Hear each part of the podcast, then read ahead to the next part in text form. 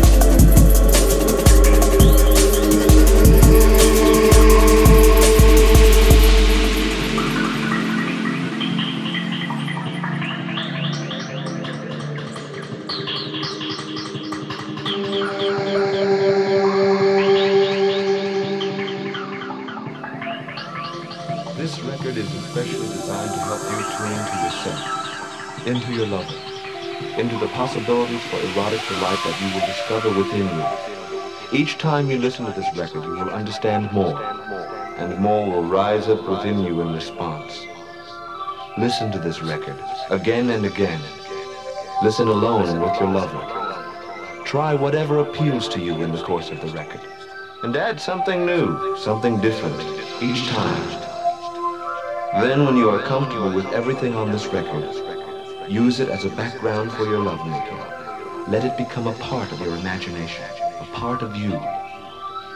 The possibilities that this record will open are truly limitless.